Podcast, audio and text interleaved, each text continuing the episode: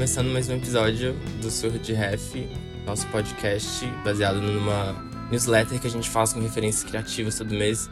Eu, Gabriel e a Esther. Olá. Oi, gente, eu sou a Esther. Você trouxe qual tema? A gente, cada, cada episódio a gente traz um tema que o outro ainda não conhece. A gente só traz pra gente trocar uma ideia sobre ele. Já que você deu essa brecha, eu vou aproveitar que a vida não me dá tanta oportunidade assim, então né, a gente agarra. Ó, embora os episódios não tenham ordem, nesse momento que eu estou falando é outubro, comecinho de outubro.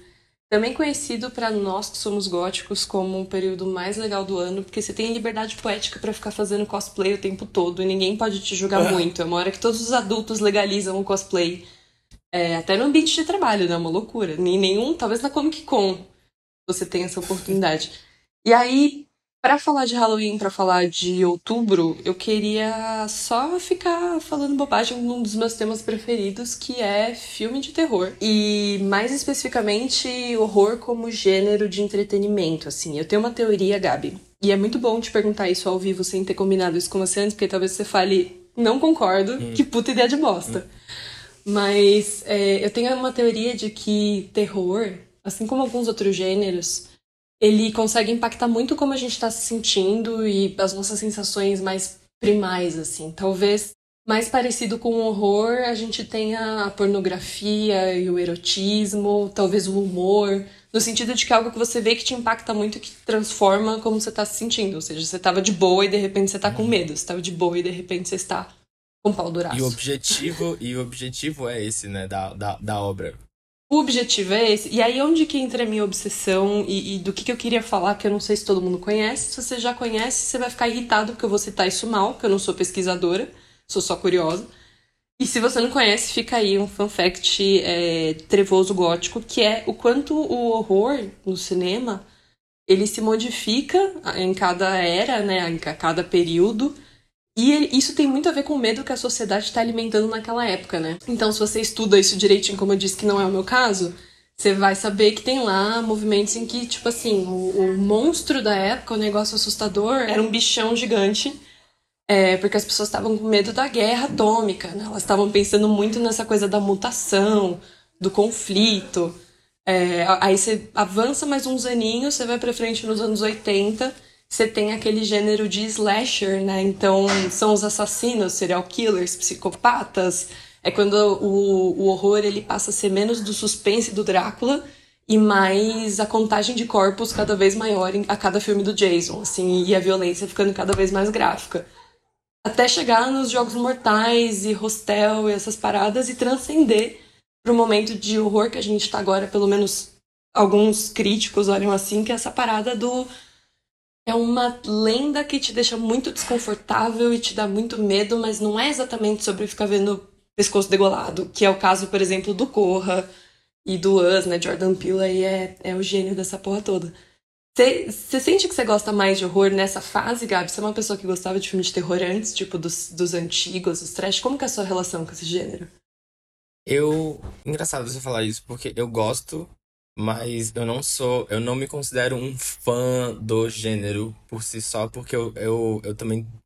Não sei se eu vou saber me explicar bem, mas, tipo, é como quase não fosse um gênero, tipo, igual filme nacional e filme musical.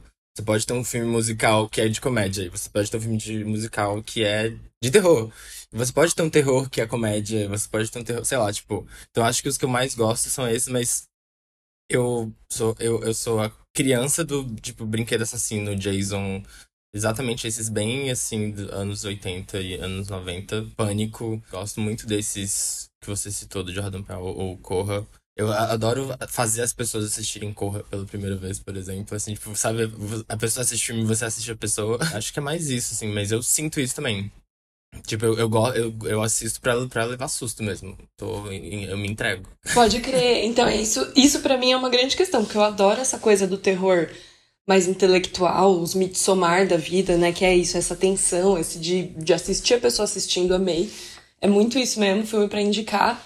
Mas eu amo um jump scare, eu amo sustão, eu amo atividade paranormal, por exemplo, que toda hora é um som que, é, que acende esse terror em MTV, a freira, eu adoro essas bagaceiras. Morro de vergonha porque vejo como um segmento menos intelectualizado, né? De novo, pra mim tá ali quase que no besterol. Até porque eu gosto de trash também, mas puta, é tão divertido. E aí é isso, assim, Mas queria isso, saber. Mas isso é um problema, né? O quê? Qual? Esse, por- porque, porque a escala de, de possibilidade dentro de- desse, desse gênero de filmes é muito grande pra você cla- classificar que todo filme de terror é besterol, né? E só Ah, que, sim. tipo, críticos e academias e tal, tipo, ainda consideram, tipo, nenhum ator de filme de terror é indicado a nenhum prêmio, por exemplo. Tipo, e a galera tá atuando pra caramba. Pois é, agora o Mas Jordan ganhou o Oscar, né? deixa. O, o, foi o Corracho que ganhou o Oscar. Aham. Mas também nisso, assim, num novo tipo de horror, né? Um horror que apelou pra outro tipo de medo pra se fazer possível dentro desse espaço. Olha que coisa. Nem pra dar susto nas pessoas a gente tem liberdade poética total. Não. Não. Mas o que eu acho que também tem uma outra coisa que leva muita gente a fazer essa ligação, que é, talvez exatamente por causa do fator susto e de você sentir alguma coisa e tal, é um gênero que é muito popular entre adolescente, né? Tipo, pré-adolescente. Então, tipo, fica essa coisa de, ah, é coisa de adolescente esse tipo de filme. Você não assistiu nenhum filme de terror que você gostou, você não assistiu o seu tipo de filme de terror ainda. Pode crer. Talvez seja muito isso. Talvez seja muito isso. Mas é isso, é Halloween e a gente tem muitas indicações de filme. Dá pra fazer qualquer dia uma edição da surra só. Nossa. Só temática, gêneros. só disso. Só Aham. disso. Só de filme. Porque, inclusive, é, nessa, nesse isolamento social da pandemia, eu tive vários momentos de tour de filmes de terror. Tipo, nossa, deixa eu assistir todos os Halloween uma, na sequência de uma vez, sabe? Tipo assim, tive Você vários desses assistiu Eraserhead, foi- né? Que é maravilhoso. e ele é um filme muito assisti. atípico, porque ele saiu na época do slasher. Ele é dos anos 80, mas é um outro tipo de terror, com outra referência, outro ritmo. Completamente. Inclusive, eu assisti esperando uma coisa muito diferente. Eu não, não imaginei que ia ter nada do que. Nada, nada do que tava no filme era o que eu tava esperando que eu ia ver, sabe? Tava esperando uma coisa. Sei lá, aquela, aquela capa. Eu lembro quando eu, já trabalhei numa locadora, né? E eu, eu, eu olhava pra aquela capa com ele, com os pregos na cara, e eu ficava achando que era tipo uma coisa meio Jogos Mortais, assim, sabe? Que esse é um desses filmes de ver coisa. Eu lembro quando eu trabalhava no locador, a gente dividia os filmes meio assim pra explicar pras pessoas o que que era de levar susto, o que que era de ver coisa.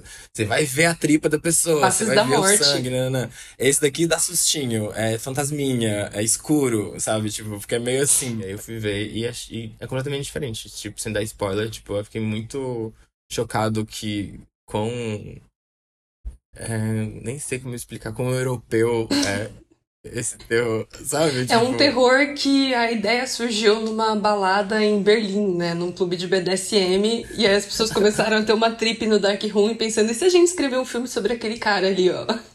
É, exatamente, é o cara típico desse, desse rolê. Basicamente, a gente quer usar essas roupas aqui. Vamos escrever uma história que, que a gente possa ficar usando esses, essas roupas que estão cobertas. Certos eles. Inclusive, eu, eu no futuro só pretendo fazer trabalho se for assim. Só me chama se eu puder vestir couro e prego na cara. E você, Gabriel, cara. o que, que você trouxe pra falar nessa data tão soturna? Então, eu trouxe uma coisa que não tem nada a ver com filme de terror. Então a gente vai mudar completamente de assunto. Gostoso. Mas é, tem um, um, um vídeo que eu assisti que não sai da minha cabeça, já tem um tempo que eu assisti, que é um filme. É um filme, não, é um, um, um vídeo, uma, uma matéria do New York Times, que é sobre um negócio que eles dão o nome de parenting. Que é tipo Ah. pais que publicam demais sobre seus filhos. Até aí, tudo bem? Só que os filhos já têm idade e maturidade pra poder questionar esse comportamento dos pais. Eu acho isso super interessante de pensar é, por causa desse tipo de. Primeiro, por causa desse tipo de mudança, óbvio que a gente, que, que é do, do final dos anos 80, digamos, tem. Que é. Sei lá, a gente é meio do, do. Nossos pais falavam: cuidado com o que você posta na internet, vão roubar todas as suas coisas e tal. E aí, alguns anos depois, a gente tem cuidados e nossos pais não. Então acho que essa é a primeira coisa. Mas no vídeo eles, eles além deles terem a- as famílias se confrontando, tem alguns dados. Tipo, tem uma estimativa é, que aponta que 90% das crianças americanas já têm presença em social media antes dos dois anos de idade. Antes dos dois, anos, de idade? Dois anos. 90% tem. É, e com 5 anos, esse é um dado de, do Reino Unido, mas com 5 anos, em média, uma criança já teve 1.500 fotos suas publicadas online. É, o que parece muito. A, a gente já conversou sobre isso antes, eu e você, né, né, privadamente, sobre como como eu teria me matado se eu tivesse redes sociais na minha adolescência, assim, tipo, o seu selfie é tão pouco concreto, você sabe tão pouco quem você é, que é muito fácil você criar um personagem e viver nesse personagem, né? E você tá loucamente vulnerável, né, por aceitação e por vontade de pertencimento, é, é um ambiente Total. perigoso para se navegar sem muita supervisão, né? Total. No, no vídeo eles falam também que na França é, os pais, é, os filhos podem processar os próprios pais por compartilhar demais sobre eles online, porque na lei lá quem compartilha detalhes privados dos outros pode pagar multa, ser preso e, e hoje em dia, né, tipo assim, com, com, com reconhecimento facial e tal, qualquer coisa, qualquer informação sua pode ser considerada uma, uma informação privada que uma pessoa não pode divulgar e tal. Enfim, basta uma Faz pessoa, sentido. e aí eu acho que eu vou dar a volta no, no assunto, assim, mas é porque o que mais ficou na minha cabeça quando um, nesse vídeo, quando uma, um jovem estava confrontando sua mãe, foi falar assim: basta uma pessoa, basta uma pessoa certa, digamos assim, né? Compartilhar ou viralizar, para poder fazer isso viralizar e sair do seu controle, né? E sair desse mundo que você acha que está postando só para sua família, só para seu avô que te segue, né? Só que a internet né? Tipo, e aí é, eu queria, na verdade, eu queria mais conversar sobre isso, tipo, é, sabe aquele meme daquele velhinho que ele tá na frente do computador com uma cara meio hiding the pain, eu acho que é o nome do, do, do, meme. Eu vi um vídeo uma vez com ele que ele falava sobre como foi difícil virar meme. Tipo, ele chama András Arato. Eu pesquisei o nome dele, porque tem várias entrevistas com ele, mas essa que eu vi eu acho que era da Vice, ele falava que ele demorou muito tempo e de muito muito tempo com vários altos e baixos emocionais para ele poder entender que apesar de ser a cara dele, o meme não é sobre ele. Porque toda vez que você vê aquilo, aquele meme aplicado a alguma outra frase, algum outro contexto, ele tava se sentindo como se ele estivesse fazendo a piada, ou ele estivesse zoando da pessoa que, né? Sim. Ele não queria estar tá zoando. Enfim. E eu fiquei eu acho que essas duas coisas se, se esses dois exemplos se complementam, que é a falta de direito que a pessoa acaba tendo sobre a sua própria imagem, porque ela vira meme, porque os pais dela postam e ela não, não tem, né? É, sei lá, tem muitos memes. Eu acho que o meu assunto vai virar acabando, mudando de assunto já. Tem muitos memes que são com fotos de anônimos, né? E eu fico muito pensando, quem é essa pessoa? Da onde ela. Qual é a história dela? O que, que ela tá fazendo com isso? Porque os exemplos que eu já, que eu já vi não são muito positivos, Bom, tipo assim, esse cara né? que teve depressão. É, não, tem é. histórias escabrosas de bullying virtual que desencadeia suicídio e, assim, já tem possivelmente quase uma década ou mais, né, que esse tipo de coisa acontece, das pessoas serem cyber expostas. Inclusive, Gabriel foi uma pessoa que me fez perceber uma coisa, que é você fazer bullying com uma pessoa que está supostamente fazendo algo errado também é bullying, sabe? Então, quando as pessoas pegam uma foto de alguém ah. que tá cancelado e falam alguma coisa em cima daquela pessoa, tipo, você também tá cometendo essa, esse ato de exposição forçado, né? Que pode ter consequências muito violentas. É, eu fui pesquisar sobre isso, inclusive pra essa conversa, eu vi que a menina do meme já acabou, Jéssica, teve depressão. Teve uma outra menina é, que chama Débora, não lembro sobre o nome dela agora, que é basicamente a, a história dela foi ela, ela acordou, tirou uma selfie, ela tava descabelada, ela é negra, pegaram essa foto e viralizaram da pior maneira possível, né? Como se, tipo assim, um dia a internet acordou e decidiu que ela era uma pessoa feia e fizeram memes com isso. Tipo, como que fica a sua autoestima, a sua selfie que você tirou descabelado, kkk, pros seus amigos, virar isso depois, entendeu? Sim. Tem uma matéria sobre ela na BBC que, que ela fala, tipo, tentou se matar após as piadas, é, que teve depressão também, tipo, por causa disso. Porque, tipo, alguém pegou uma foto aleatória, botou uma frase e. Sabe? Surreal, surreal. sobre isso de, tipo, cyberbullying recreativo, sabe? Tinha um perfil no Instagram, não sei se ainda tem, que era tipo assim, nossa, todas as pessoas que compraram essa camiseta amarela da Renner. Exatamente, tipo, é desse tipo de coisa gente... que eu tô falando, sabe? Você tá pegando a foto da pessoa sem autorização dela, usando num contexto que para você pode não ser degradante, mas, né, sabemos que tem ali um toquezinho de ironia de você estar sendo normalzão e comprando a camisa de todo mundo. Que aliás é uma camisa muito bonita. Então... É, mas nem é Esse de conversa, questão, né? sabe? É. é. tipo assim, nem é essa questão, tipo, qual porque Uma coisa que eu sou muito impactado por ser gay é meme de casal gay que os dois são Se iguais, parecem. sabe? Uhum. E aí eu fico pensando, tipo assim, eu não quero nem entrar no mérito de, das razões desses casais se atraem, blá blá blá. Eu não quero nem discutir isso. O que eu quero discutir é por que as pessoas se acham no direito de pegar uma foto que o casal tirou. No seu momento de descontração, felizes em casa, bebendo, não sei o quê. Foda-se que eles são iguais, estão usando a mesma roupa. Que direito você tem Pois é. de passar, sabe? Tipo, de ficar passando isso pra frente publicamente, assim, sei lá, as pessoas são muito Sim, doidas na internet. Eu acho que esse, é- esse é o meu tema. As pessoas são doidas na internet. Tipo, é, é surreal. Tem uma, tem uma mãe que fala pra filha. Desculpa ter postado essa sua foto de biquíni sem você querer, mas é porque a gente foi pra praia e foi tão legal e se eu não postar no Instagram é como se a gente não tivesse ido. Tipo, a mãe falando pra filha uma coisa dessa.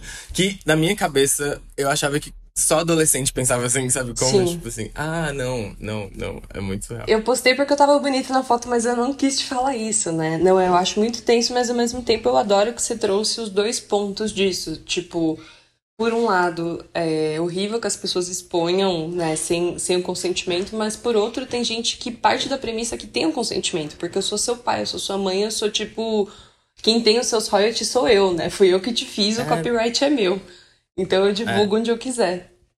E eu acho que as pessoas também entram nessa mesma brisa com, com anônimos também, porque, tipo, ah, essa sua foto você tá feia, mas se chegou até mim você publicou essa foto, então tudo bem Pois é. ela ser pública porque você publicou, mas não é bem assim que funciona. Não é bem assim. É. Você não pode tirar as coisas do contexto sempre que você quiser e infelizmente é isso aí que eles fazem no tribunal, entendeu? Se você chegar com esse tipo de papinho merda lá, os caras vão falar não, não, não, querida. Você vai ser processada, então assim, evitem. É. É, total. Mas eu quero te colocar um ponto aqui que uma vez eu ouvi, eu não lembro onde, nunca vai sair da minha cabeça, que era essa esse lance de que assim, antigamente a gente, algumas famílias e sei lá, que no Brasil pouquíssimas famílias tinham acesso a um gravador de imagens, né? Então, Uhum. uma fita cassete registrando seus momentos de infância ou algum outro tipo de gravação analógica de, de momentos. E aí, hoje em dia, quando a gente tem celular, fazendo foto, fazendo vídeo no bolso, e ainda conectado a uma rede social de todos os amigos familiares, colegas de trabalho e o caralho a quatro, fica muito difícil, né? A gente não querer expandir, porque afinal de contas, sei lá, eu olho pra trás. Eu, eu não sou um bom exemplo porque eu tive intensos problemas de autoestima e rasguei todas as minhas fotos de adolescente e criança. Mas pessoas normais, que têm boas recordações da sua infância, Que, que gostaram de, de ter nascido. que gostaram de ter nascido, que tá longe de ser o meu caso, essas pessoas normalmente prezam por memórias, né? E registros e fazer backup de foto de criança. Então, como é que a gente faz, sabe? Tipo, com essa, esse desejo em evolução de ter mais e compartilhar mais. E a facilidade É. disso versus respeitar que algumas coisas podem ser problemáticas. É, porque eu entendo completamente a vontade de registrar. É, a questão, ah, inclusive, do vídeo era mais essa de, tipo, de ser público. Uma outra criança confrontando a mãe nesse vídeo. É, a a mãe usa como argumento, tipo, ah, mas como que o vovô vai saber como é que você tá, o tio não sei o quê, né? Tipo, se eu não postar na, nas redes sociais. E ela falou, é, a gente pode fazer FaceTime, a gente pode fazer não sei o quê, tipo, tem outro jeito. A criança falando pra A mãe, ela, criança. e a mãe, tipo assim, é, você tem razão. E ela chega e, e em uma das fotos ela fala, essa foto aqui que eu publiquei, por exemplo, se eu tivesse te perguntado, você teria deixado eu postar? E a criança fala, sim. Ela, ué? Ela fala assim, é, eu só não gostei que você postou sem me perguntar. É o básico do consentimento, né? Mas a gente tá aprendendo. Consentimento. É, a gente tá em uma fase, eu acho, né? Que a gente ainda tá aprendendo muito o que, que consentimento realmente significa, sabe? Acho que as estruturas eram todas dadas, assim. Os maridos são donos das esposas e os pais são donos das filhas e assim sucessivamente. E só agora a gente tá entendendo que as pessoas são sujeitos autônomos e de direito, assim, em muitos aspectos diferentes. Com Que sorte. doideira, né? É. Vamos, vamos, vamos ver o que vem por aí. Não dá pra saber ainda. Bom, vamos lá. Vamos falar agora, então, do nosso não lançamento desse episódio. Que aí cada um traz uma coisa que não foi lançada recentemente. pra gente poder indicar. Você quer começar? Já que você começou o episódio, quer começar na indicação também? Essa indicação não vai ter nada a ver com o tema do episódio, porque é sobre o Ótimo. não Porque o lançamento. episódio não tem tema Não também. tem tema também, a gente nem sabia do que, que a gente ia falar, então vamos em frente. É, eu queria falar de um episódio de Seinfeld, que foi lançado no ano em que eu nasci, 1992. Esse é de episódio. 92? Eu sou de 92, cara. Ai, meu Deus. Pra você ver como a gente já Impactado. tá acabada, né? Tipo assim, com essa idade e esse nível de Não, você é muito depressão. baby. Muito obrigada. Você é Nines mesmo. Nines, Nines Kids, total. E eu nem sabia que o Seinfeld também. Tipo, fiquei um pouco horrorizada quando eu descobri que o episódio foi ao ar em 92, na terceira temporada. Esse episódio chama de Pets, The Pets Dispenser. Ou o Dispenser de Pets. O Gabriel é super fã de Seinfeld, então ele já está reagindo, porque ele sabe qual que é esse Piu episódio. Piu. O do Piu Piu. Você sabia, talvez você saiba, porque de novo, você é fã que é por causa desse episódio que essa marca se reinventou e, tipo assim, vendeu pra caralho. Virou um negócio que, hoje em dia, se você é jovem da publicidade do marketing, sabe o que aconteceu com aquele negócio do TikTok? Que tinha um cara andando de skate, ocean spray, vendeu pra cacete? Então, é tipo esse fenômeno de uma marca se reinventando e vendendo muito e bombando a partir de algo que aconteceu na cultura pop. No caso, esse episódio de Seinfeld. Eles têm esse, esse negocinho de bala, né, Gabriel? com a cabeçona do piu-piu, igual É. os que vende hoje em posto de gasolina, em caixa de supermercado. E aí tem tudo mapeado ao redor dele. Depois joga lá no YouTube que tem um episódio. Mas eu achei Entrou muito. na Netflix também, entrou na Netflix Jura? Seinfeld, recentemente, en- entrou tudo, sim. Eu nunca sei onde tá cada coisa nos streamings, juro por Deus. Tipo, me perco Exato, muito. tava na Amazon antes, e aí saiu da Amazon, e aí Netflix te perdeu Friends porque foi pra HBO, então eles investiram no anos 90, que era Seinfeld, que é Seinfeld. É Mas tipo lá, futebol, tudo- né? Não, o negócio foi É, pro PSG e o outro tá emprestado pro, pro negócio. É isso, porque eu acho que como fenômeno de, de produto e de publicidade, assim, eu não sabia desse fato, mas achei incrível e sei lá, né? Cultura, incrível pop e publicidade aí sempre andando juntinhos, pro bem ou pro mal. E você, Gabriel? Geralmente é mais para o mal. Bom, eu. é, eu. KKK. Bom, primeiro que eu amo esse episódio. E quando eu maratonei Seinfeld pela primeira vez, tipo, do começo ao fim, foi numa época que não existia streamings ainda, então eu tenho box de DVD. E aí no, nos bônus do DVD eles falam sobre isso, tipo, que, que a galera do, do PES, tipo, entrou em contato com eles depois pra falar que, tipo assim, que as vendas tinham subido e tal. E que essa foi a primeira vez, porque agora é um clássico, mas Seinfeld não, come, não teve uma boa audiência desde o começo. Demorou pra, ela- pra engatar e virar o fenômeno que virou. No começo ninguém assistia. É mesmo? Mas dessa, essa foi a primeira vez, sim, eles dizem que essa foi a primeira vez que eles perceberam que tava crescendo, porque eles viram esse impacto. É. Porque a primeira temporada, eles, eles achavam que eles nem iam ser renovados pra segunda temporada, assim, tipo assim, a audiência era super baixa. Eu acho que o que aconteceu, a, a, a virada foi que tinha uma outra série muito famosa, eu não sei se, eu acho que era Cheers, que tava na última temporada, que era a décima temporada, e aí então tava, tipo, a audiência lá em cima era igual ao, ao final de Friends, assim, tipo, era, era o Friends da época. E aí eles mudaram o horário do, do, de Seinfeld pra ser logo depois epi- desse, de- dessa série. Então terminava essa série e começava o deles. Então a galera engatava e era, é meio isso, assim, tipo, montar programação. Pode crer. Enfim, Quem será que é o Friends de Ah. hoje? Será que dá pra ter um Friends hoje? Eu acho que com esse Porque a tanto de cada streaming, duas que semanas tá tem um, né? dissolvido. É, também acho, também acho. É a mesma coisa com música, todo mundo é famoso num nicho. Eu acho que programa de televisão acabou que virou isso também. Tipo, todo mundo tem uma série que é imperdível que você nunca ouviu falar. A cada duas é? semanas, em média. Exato, exato, não dá nem pra acompanhar. Mas o meu não lançamento mesmo é, que eu trouxe é um, é um livro, na verdade são dois livros, porque são dois volumes, mas os dois valem, que é o Mate-me, por favor. Kill Me Please.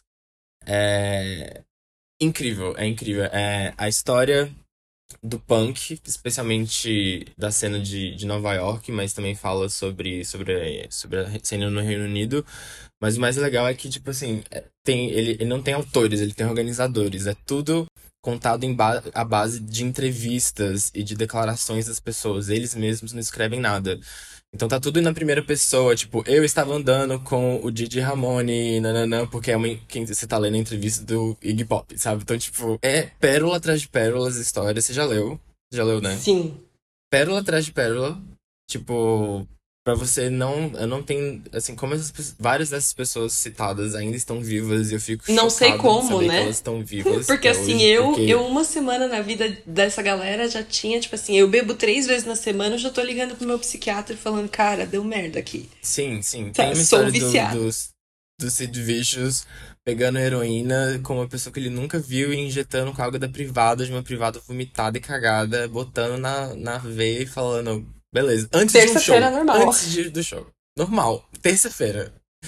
Surreal, assim, surreal. Mas também tem várias outras coisas. Fala sobre como, como tem a, a, a parte comercial do movimento todo. É- e é divertido de ler porque as histórias são todas reais e são absurdas. E tem um pouco de publicidade também, porque tem toda a coisa da, de como promover as bandas, as músicas, como produzir, como fazer acontecer os planos, os planejamentos. Nessa aqui é o novo Ramones. E aí vamos fazer isso acontecer. E esse livro eu gosto que é fácil de achar, pelo menos em São Paulo. Desculpa o, o studente. Como é que fala isso? Studentinismo? Sei lá. Mas em São Paulo ele é um livro relativamente fácil de achar em banca de jornal, assim, né? Tem. É, tem pocket. Tem é pocket. Então Uhum. não é muito caro também, vale a pena dar uma catada e lida, que é bem legal. É bem divertido. Queria. Então é isso. Então, queria, queria ter protagonizado algumas histórias assim, mas infelizmente é, não deu pra viver essa vida toda emocionante aí não que a galera vive. O problema é que pra ter, pra ter- eu preciso ter talento em música. Ah, então aí não vai rolar. E carisma e tananã e tananã, puta que pariu, difícil. Subir em palco. Não, mas tem uma, uma história que é incrível do Iggy Pop, tipo, nos primeiros shows que ele sempre quebrava muito vidro, né? Se, se cortava, era uma loucura. E aí é, tem um, um, um momento do livro que eles descrevem um momento que ele faz um pulo na plateia e a galera segura ele pelo pé e ele fica em pé. E aí eu fui procurar foto disso e tem foto disso e é linda. É tipo tanta, tanta poesia na mesma foto. Estética, né? assim, Tipo, em que loucura. dia, que dia do seu trabalho você tava lá trabalhando e aí você pulou e você ficou em pé no meio Você do escritório, sabe? Você emoção? sentiu essa Nunca. vibe. Seu trabalho é muito Nunca. chato em comparação com o do Iggy Pop. assim. E é por isso que eu nunca vou ser feliz, cara. Eu sempre vou me comparar com outras Com existências. Opa, por que não? Bom, tá bom, vamos ficar por aqui então. E Desculpa qualquer Beijos. coisa. Desculpa qualquer coisa, até o próximo episódio, não tem ordem. E é isso. É isso. Salve, tchau.